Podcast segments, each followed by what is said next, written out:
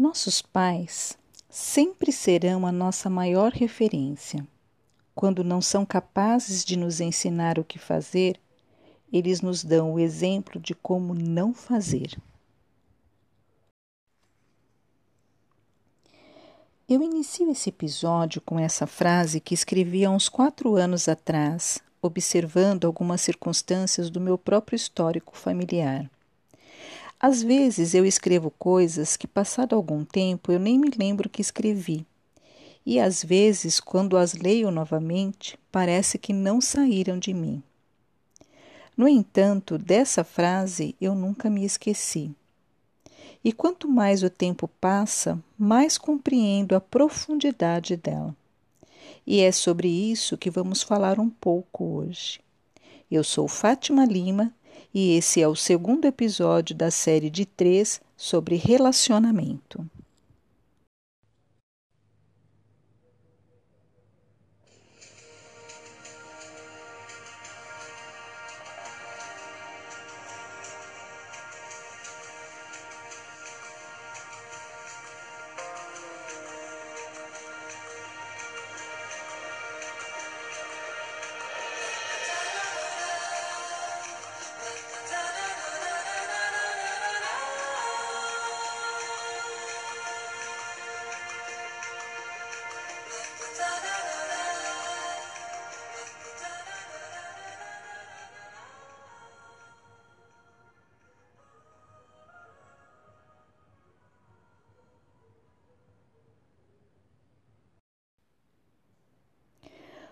Núcleo familiar é a primeira noção de mundo que recebemos quando aqui chegamos.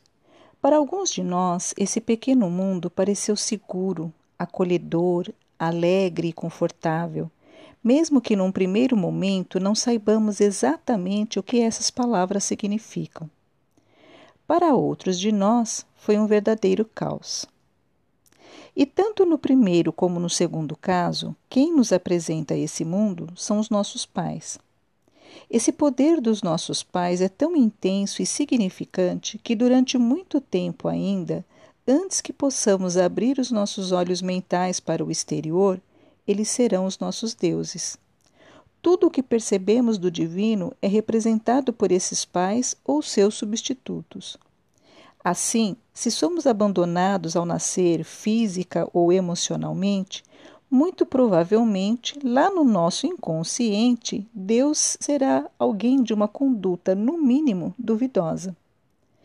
É por isso que, para grande parte de nós, o que eu costumo chamar de força criadora, mas que a maioria de nós chama Deus, é um ser invisível que nos impõe regras que absolutamente não compreendemos e que nos premia ou castiga a seu bel prazer.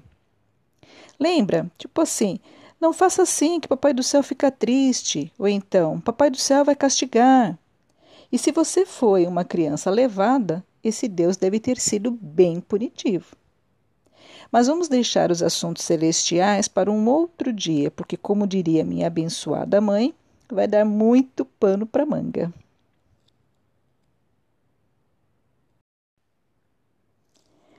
Até os sete anos, todo filho e filha pertence à mãe, ao feminino, cuja força acolhedora e protetora desenvolverá de forma sadia ou não a nossa capacidade emocional e mental de lidar com os desafios, os conflitos internos e externos. A mãe sacia a nossa fome física e emocional. Pode perceber se você tem uma mãe, e de um jeito ou de outro todos nós tivemos um dia, não importa o quão maravilhoso seja o seu pai, tios e avós, na hora da dor, tudo o que a gente quer é colo de mãe. Você vai ser avô e ainda assim, principalmente na hora do sofrimento moral, você vai ansiar por ela. Se você teve essa presença sagrada do feminino, será uma saudade que você talvez nem saiba dar nome mais.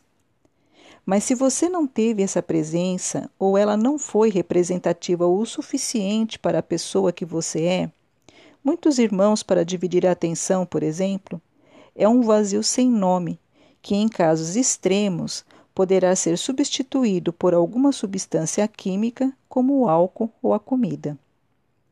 Essa relação mãe e filho é tão importante que hoje em dia, dentro de uma visão sistêmica, sabe-se que as questões de prosperidade e abundância financeira estão diretamente ligadas à qualidade desse relacionamento. Dificilmente você encontrará alguém na vida adulta que, tendo algum problema sério de relacionamento com a mãe, não tenha também problemas de escassez financeira. Eu aposto que por essa você não esperava, né? A essa altura, com certeza, você deve estar querendo me perguntar: mas e o pai? Ele entra como e quando nessa história? É sobre isso que vamos falar agora. Durante o que eu chamo de primeira infância, até os sete anos de idade, nós pertencemos à mãe. É ela que constrói em nós as bases emocionais e comportamentais. Nesse período, cabe ao pai, principalmente, se fazer presente, apoiando a mãe em suas funções, mostrando à criança que o governo daquele pequeno mundo é compartilhado entre dois seres que se amam e se respeitam e garantem a sua segurança. Se existe uma imagem bonita de se conservar na memória, é aquela em que vemos uma criança aprendendo a andar, apoiado em cada mão pela figura masculina do pai de um lado e a feminina da mãe do outro. Entre os 7 e 14 anos, pertencemos ao nosso pai. É ele que nos apresenta para a vida, com V maiúsculo.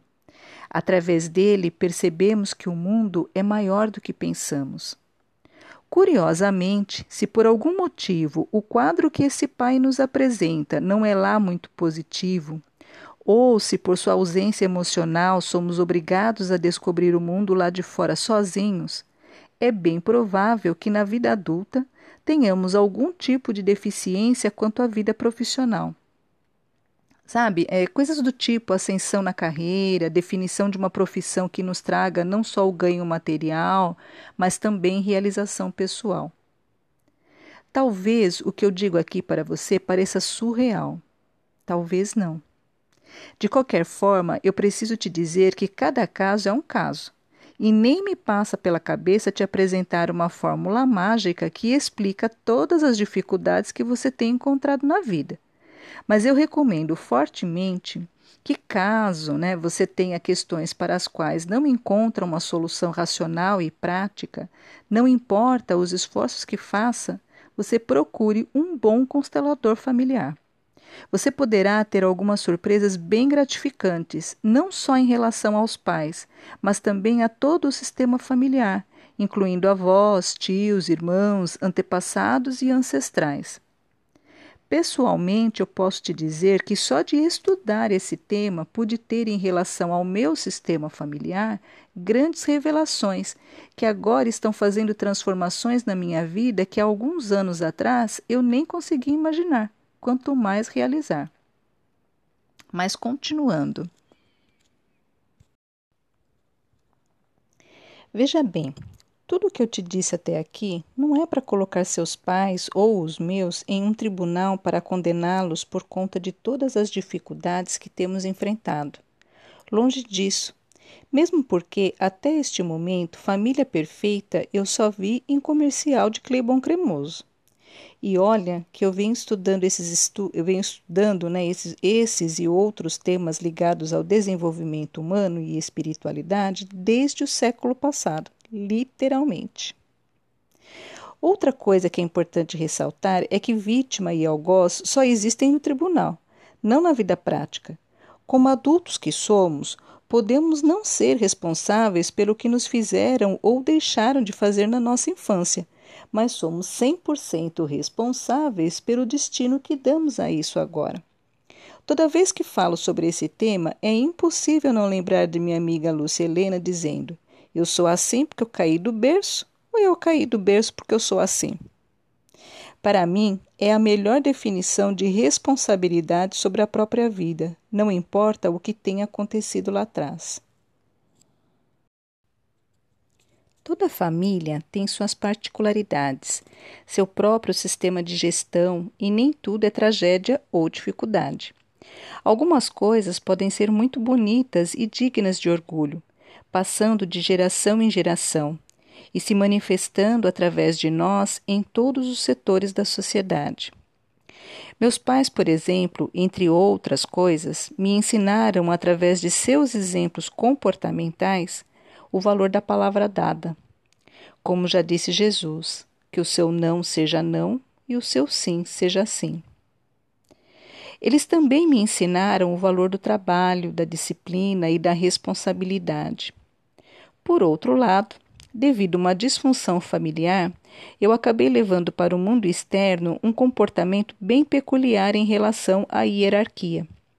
Não me pergunte como é que eu consigo, mas desde os tempos de escola e em toda a minha vida profissional, quando dou por mim, o chefe está me obedecendo.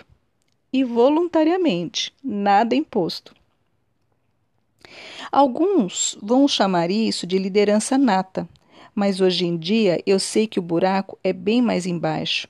E que, apesar dessa característica ter me proporcionado posições de destaque por onde eu passei, não era o melhor a ser feito na maioria dos casos, porque em um sistema harmônico cada um deve ocupar o seu lugar de destino. Pai é pai, mãe é mãe, filho é filho, irmão é irmão, patrão é patrão, chefe é chefe, colaborador é colaborador, e assim por diante. Respeitada a ordem universal das coisas, tudo flui em abundância e prosperidade.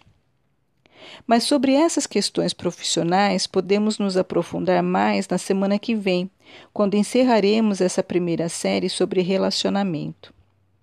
Por agora, e para encerrarmos, porque você já deve estar com comichão para me desligar, penso eu que você já deve ter feito na sua mente um quadro de todas as suas relações. E se você for uma pessoa mais atenta e observadora, já deve ter feito a ponte entre o seu histórico familiar, amores, amizades, sexo e rock and roll. Se não fez, trate de fazer. Só para você ter uma ideia como esse troço é maluco, eu vou te contar duas histórias verídicas. Uma vez, conversando com a minha mãe em papos de intimidade, entre nós não havia tabus. Ela comentou que na hora de dormir, meu pai se posicionava na cama em uma determinada posição em relação a ela. Quase caí dura para trás, ao me dar conta de que fazia a mesma coisa que ele em relação ao meu companheiro na época. Hoje em dia, eu sei que a biologia explica isso através do estudo dos campos morfológicos. Se você nunca ouviu falar, sugiro que leia o livro Cães Sabem Quando Seus Donos Estão Voltando para Casa. É muito interessante. A outra história fica mais no campo comportamental e educacional, mas não é menos interessante. Eu tive um chefe que só não perdia a cabeça porque estava grudada no pescoço. Pensa numa pessoa assim. Ele perdia tudo. Abria o escritório e esquecia o molho de chaves pelo lado de fora da porta que dava para a rua. Recebia uma pilha de cheques de um cliente e saía largando em cada mesa que ele passasse, sem a menor cerimônia e depois alguém tinha de descobrir para ele onde tinha deixado, pois ele não tinha a menor noção. Te juro, era desesperador. E eu só observando. Um dia, conversando com a esposa dele, acabamos caindo nesse assunto e ela comentou que ele sempre fora assim. Daí eu deixei escapar. Aposto que quando ele era criança e espalhava os brinquedos pela casa, a mãe dele não fazia ele mesmo recolher e guardar no lugar certo ela fazia isso por ele. Isso criou nele a certeza inconsciente de que sempre haverá alguém por trás dele recolhendo seus brinquedos e colocando-os em lugar seguro. A diferença é que os brinquedos de agora são outros. Pode perguntar para a mãe dele. E não foi que ela perguntou? E não é que foi assim mesmo? Bom, agora deixo você com seus botões. Se eu fiz bem o meu trabalho de hoje, você ficou com um bom material para refletir, nem que seja para me chamar de alucinada. De tudo o que foi dito aqui, alguma coisa faz sentido para você?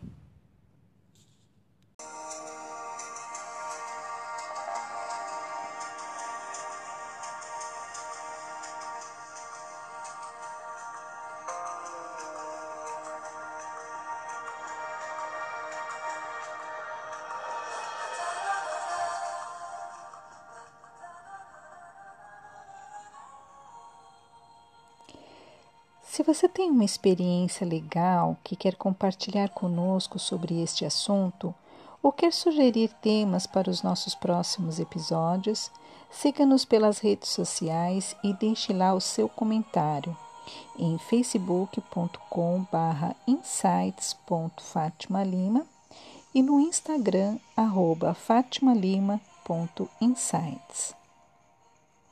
E se gostou, compartilhe. Todo sábado tem um novo episódio aguardando você.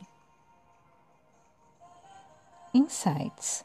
A nossa bandeira é a liberdade de ser quem somos. Tenham todos um bom final de semana, muita luz e paz.